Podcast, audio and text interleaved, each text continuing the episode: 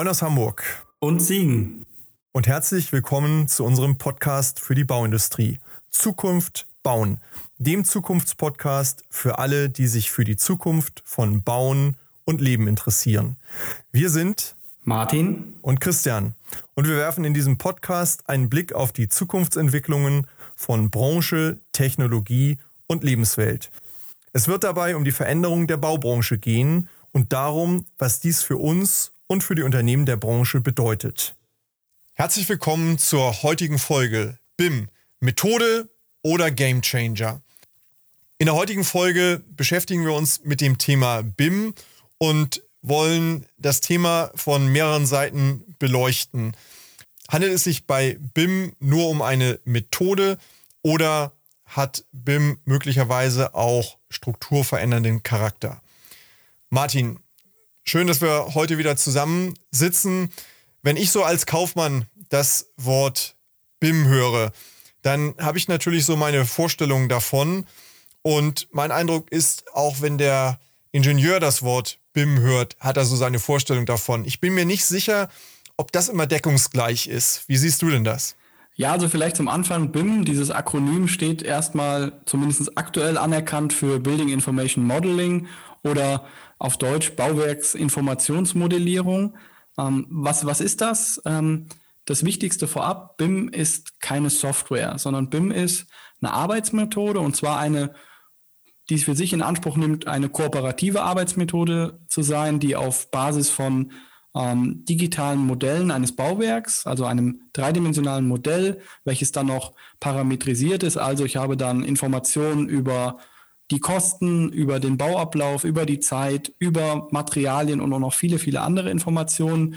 Auf Basis dieses Modells soll kooperativ über den gesamten Lebenslauf, äh, Lebenszyklus des Gebäudes hinweg gearbeitet werden. Und daraufhin sollen alle am Projekt Beteiligten auf die entsprechenden Daten zugreifen können und man erhofft sich so durch, dadurch einen besseren Datenaustausch und eine verbesserte Projektzusammenarbeit.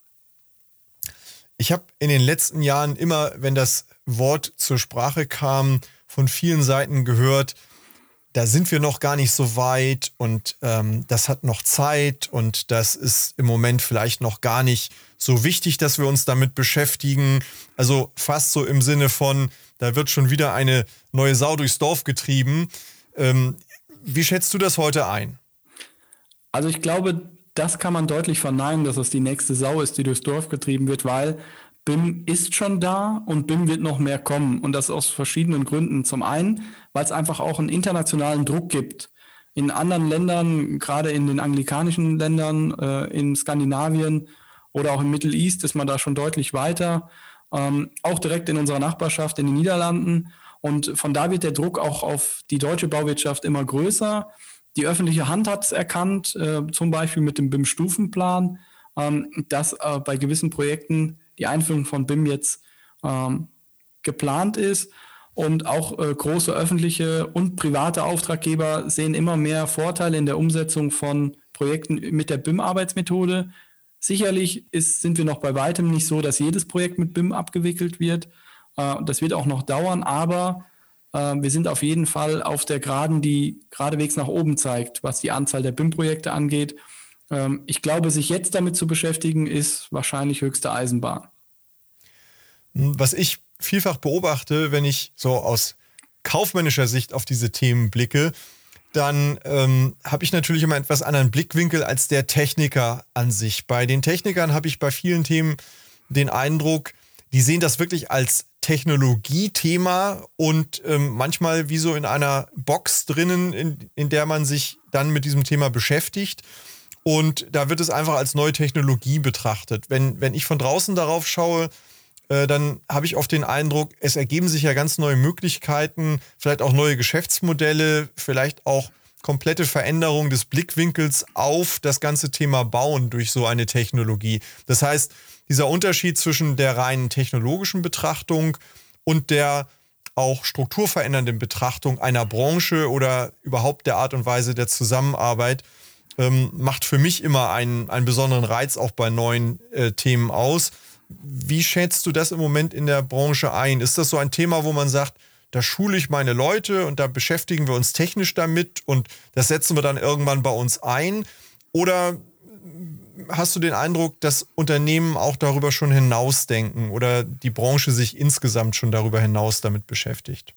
Ähm, teils, teils. Ähm, ein Großteil, glaube ich, ist erstmal auf dem äh, Weg zu sagen, wir wollen das ganze Thema technisch beherrschen. Wir schulen unsere Mitarbeiter in den entsprechenden Softwaresystemen ähm, und wir wollen die Projekte entsprechend so abbilden können. Ähm, einige haben, glaube ich, aber auch schon erkannt, dass es weit darüber hinausgeht. Äh, zum Beispiel eine Umstellung von wir zeichnen per Hand und zeichnen jetzt in einem CAD-System wie vor äh, einigen Jahrzehnten, sondern diesmal sind wir ja dabei, die komplette Arbeitsweise eigentlich zu verändern. Ähm, insbesondere die Zusammenarbeit in einem Projekt. Also wir handhaben es jetzt so, dass wir in einem BIM-Projekt ja eigentlich, wenn wir es denn vollumfänglich umsetzen wollen, Informationen teilen, statt sie zu verheimlichen, Wissen zugänglich machen, statt es singulär zu behalten. Und das sind genau Dinge, die auch eine Änderung im, ich muss es so sagen, im Mindset mit sich bringen, wie man an Projekte herangeht. Und äh, wie du gesagt hast, ich glaube, es gibt da auch erhebliche Möglichkeiten der Wertschöpfung dadurch. Also vielleicht ver veränderte Geschäftsmodelle, äh, eine andere Sicht auf den äh, Kunden, den wir im Bau ja regelmäßig noch Auftraggeber ja nennen und nicht als Kunden äh, bezeichnen. Und wenn ich dann denke, mit entsprechenden Visualisierungen, Bemusterungsmöglichkeiten, mit einer VR-Brille und Co., kann ich vielleicht auch ganz anders in frühen Projektphasen schon an den Kunden herantreten und mir so Wettbewerbsvorteile erschaffen. Äh, könnte man sagen, also ich, ich habe da ähnliche Beobachtungen, könnte man sagen, dass der Erfolg von BIM einerseits natürlich davon abhängt, dass man es technologisch ähm, beherrscht und in den Griff bekommt und, und äh, sich entsprechend darauf einstellt. Aber dass der eigentliche Knackpunkt schon wieder der Mensch ist an der Stelle, der über das Mindset ähm, überhaupt das ganze Thema verstehen und bejahen muss und ähm, wie du eben auch gesagt hast, also Wissen teilen und ähm, kein Herrschaftswissen anhäufen. Das ist ja sicherlich in vielen Teilen der Branche nicht unbedingt der Standard und nicht unbedingt die Gewohnheit über die letzten Jahrzehnte gewesen. Mit einem Mal wird man transparent und mit einem Mal wird das, was man vielleicht so als äh, Secret Source bisher ähm, gehabt und betrieben hat, ähm, durchsichtig und äh, vermeintliche Vorteile verschwinden. Und neue Vorteile muss man erstmal finden. Wie siehst du das? Ähm, genau, also ich, wenn man zum Beispiel sich einen großen Bereich der Bauindustrie anguckt, dann ist das das Thema Nachtragsmanagement, Nachträge stellen aufgrund von geänderten zusätzlichen Leistungen, mehr oder minder Mengen. All das wird sich ja verändern, wenn ich viel, viel mehr über das Projekt in einer frühen Projektphase weiß. Und das nicht nur ich als zum Beispiel Bauunternehmen, sondern wenn der Idealfall eintritt, alle am Projekt Beteiligten. Also ist das Verfahren nicht mehr dies. Ich warte, bis die Tinte unter dem Angebotsschreiben trocken ist, um dann zum Auftraggeber zu sagen, übrigens, hier sind schon mal die ersten fünf Nachträge, sondern ich muss jetzt ja eine ganz andere Herangehensweise finden, wie ich trotzdem wirtschaftlich für mich vorteilhaft arbeite, aber den Weg ähm, der BIM-Arbeitsmethode gehe, indem ich Wissen äh, im Gesamtprojekt zur Verfügung stelle oder im Gesamtprojekt einfach habe. Und da, glaube ich, muss man sich viele Gedanken machen, wie ich ähm, vielleicht auch Ressourcen entsprechend umschichte in einem Unternehmen. Weg davon, ähm, Nachträge ohne Ende zu schreiben, sondern vielleicht hin dazu zu sagen, okay, wie schaffe ich es dem Kunden, also dem Auftraggeber klarzumachen, hier stimmt was in deiner Planung nicht, aber trotzdem den Kunden weiterhin an mich zu binden. Also da, glaube ich, muss man auch noch einiges an äh, Ideen reinstecken, um entsprechende Geschäftsmodelle auch anpassen zu können.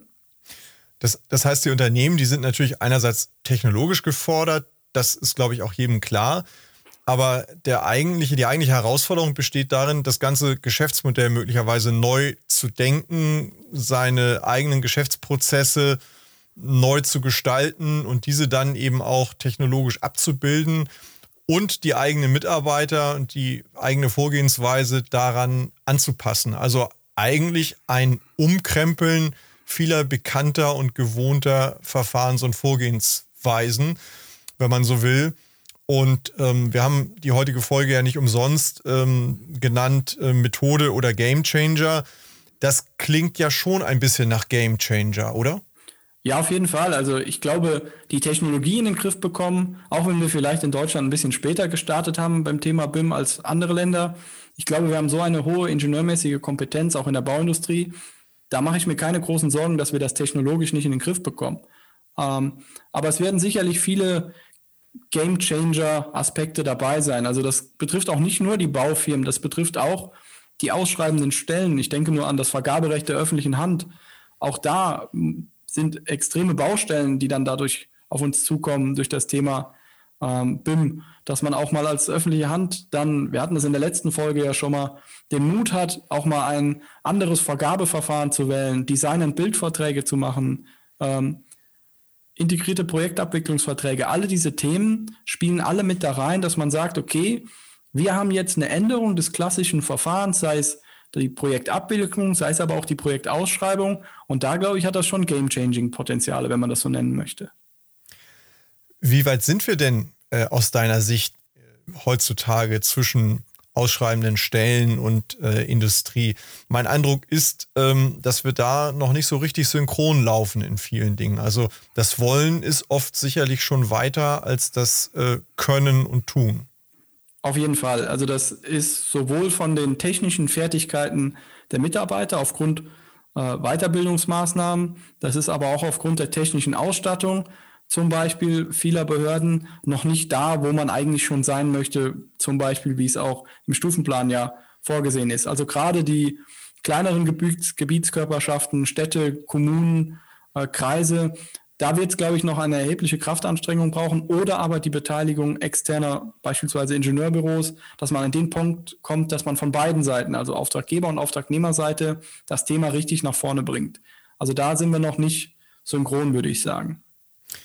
Hm, wenn wir beide mal in, in unser anderes Betätigungsfeld hineinschauen, mal zur Hochschule schauen und wir dort mal ähm, die Studierenden anschauen, ähm, dann werden die ja heute schon ganz anders mit dem Thema in Verbindung gebracht und, und vertraut gemacht als die äh, Generation, die heute praktisch in Verantwortung ist und eigentlich die Weichen für viele Prozesse stellen muss. Ähm, wie glaubst du, kann es gelingen, diese junge Generation und den Nachwuchs äh, mit den etablierten Vorgehensweisen zusammenzubringen. Das ist ja im Grunde genommen schon ein ähm, Aufeinandertreffen unterschiedlicher Denkschulen, kann man sagen. Also zum einen habe ich erstmal die Hoffnung, dass die Bauindustrie das nutzt, was sie an, an, an Herangehensweise in den nächsten Jahren von den Hochschulen in ihre Unternehmen bekommt und nicht äh, die Leute vielleicht ernüchtert, indem man sagt, ach, wie du gesagt hast, das ist erstmal noch kein Thema, wir bauen erstmal und dann kümmern wir uns um BIM.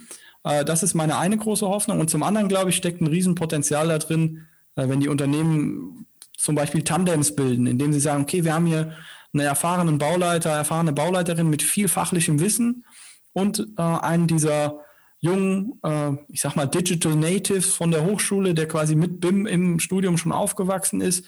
Und die tun wir zusammen und die ergänzen sich.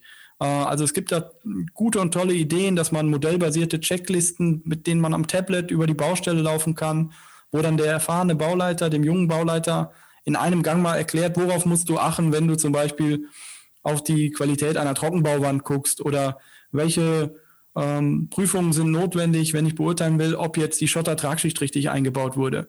Und dieses Wissen der erfahrenen Leute auf den Baustellen, zu sichern. Also wir sprechen da ja auch von Wissensmanagement. Also man geht bei BIM auch mittlerweile immer mehr dahin, nicht nur über Daten zu reden, sondern über Informationen. Der BIM-Manager wird mittlerweile umbenannt in den Informationsmanager.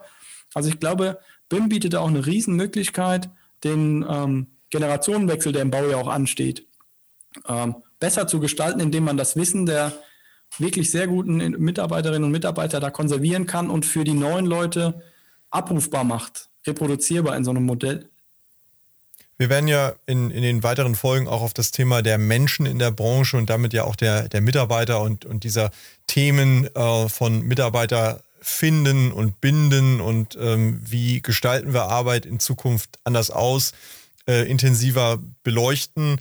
Ähm, aber man erkennt schon an diesem Thema eigentlich ein ganz praktisches Beispiel. Ja? Wie, wie schafft man ein Tandem eben das, äh, junge Leute auch begeistert und, und Lust darauf macht, ähm, sich einzubringen und damit auch mit ihrem Wissen und ihren neuen Gedanken nicht gegen eine Wand zu prallen, sondern aufgenommen zu werden und, und mit der Erfahrung zusammen eigentlich etwas Neues zu erschaffen und zu gestalten. Ich würde, würde gerne nochmal auf, auf einen Gedanken eingehen, ähm, der mich auch hier umtreibt bei dem Thema, auch gerade als, als ähm, von der kaufmännischen Seite heraus. Wir sind schon ein bisschen in der technischen Betrachtungsweise drin gewesen. Wenn man das jetzt mal denkt, BIM als Marketinginstrument, wie siehst du das im Moment? Ich glaube, dass die, die Frage natürlich ähm, schon in der Projektanbahnung am Anfang ähm, in der Einbindung ins Geschäftsmodell vielleicht eine ganz andere sein kann mit BIM, als es bisher der Fall gewesen ist, bis hin ähm, zum After-Sales-Management, wenn man es mal so ausdrücken will, in der Frage, was mache ich denn am Projektende eigentlich mit dem Datenschatz, den ich dort habe, wie baue ich den ein in meine ja, in mein Geschäftsmodell und in mein Wertschöpfungsmodell am Ende? Also, ich glaube, es ist aktuell noch nicht häufig der Fall, dass die Auftraggeber BIM fordern. Das machen vielleicht die ganz großen Auftraggeber aus einer eigenen Motivation.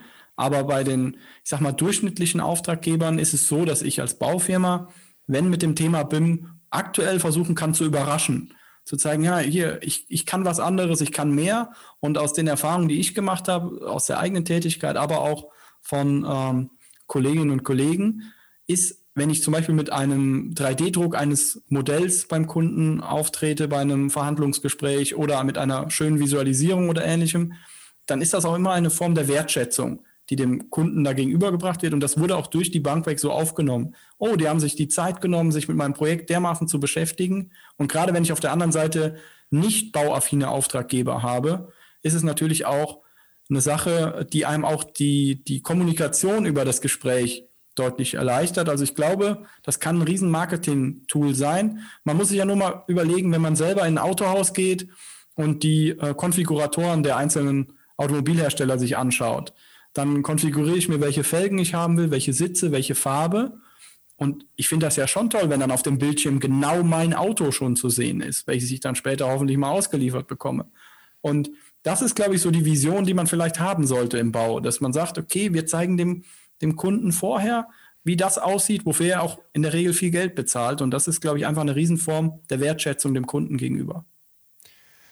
Du hast jetzt selber mehrfach das Wort Kunde wie ganz selbstverständlich benutzt, hast aber ja am Anfang auch darauf hingewiesen, dass das in der Branche ganz oft einfach der Auftraggeber ist. Und das beobachte ich ganz genauso. Und natürlich sehe ich auch hier selber den, den Auftraggeber als, als Kunden. Und ich glaube, dass das Thema Kundenorientierung und sich einstellen und ähm, sich als Dienstleister für den Kunden äh, begreifen, ähm, auch völlig neu gedacht werden muss in der Branche. Und ich glaube, dass BIM in dem Kontext ein gutes Instrument sein kann, das eben technikbasiert und nicht zu marketinglastig, aber doch eben sehr wertschöpfend und, und praxisnah einsetzen zu können. Genau, und eins muss man da vielleicht auch dazu sagen, um nochmal dran anzuknüpfen mit dem Gedanken, dem Kunden vorher zeigen zu können, was später sein Bauwerk sein wird und Marketinginstrument auch zu nutzen. Das erfordert natürlich auch ein bisschen eine Änderung des Mindsets beim Kunden selber. Wenn wir überlegen, wieder den Vergleich zur Automobilindustrie, ich gehe in ein Autohaus und bestelle mir mein Auto, ich konfiguriere mir das und ich drücke auf den Knopf jetzt bestellen, dann ist in der Regel auch Schluss mit dem Konfigurieren wir denken ja aktuell im Bau noch ganz anders. Übertreib's mal, ich kann im Prinzip noch drei Wochen vor der Abnahme äh, die Gebäudeform nochmal ändern als, als Kunde. Klar muss ich das dann in irgendeiner Form bezahlen, macht aber natürlich in Bezug auf die Prozesse, die dann dadurch ablaufen müssen, einen riesigen Aufwand. Und ich glaube, wenn man da ein bisschen auch kostensicherer und terminsicherer äh, arbeiten will, ich will jetzt gar nicht über die allseits bekannten Großprojektprobleme in Deutschland sprechen, dann muss man auch als Auftraggeber die Disziplin besitzen, okay, bis zu einem gewissen Punkt kann ich ändern und danach, wenn ich ändere, dann wirklich nur noch im Kleinigkeitenbereich, aber nicht mehr komplette Raumkonzepte. Also da auch ein bisschen, erfordert BIM auch ein bisschen mehr Disziplin, weil wir ja versuchen, viele Entscheidungen in den Projektphasen weiter nach vorne zu schieben.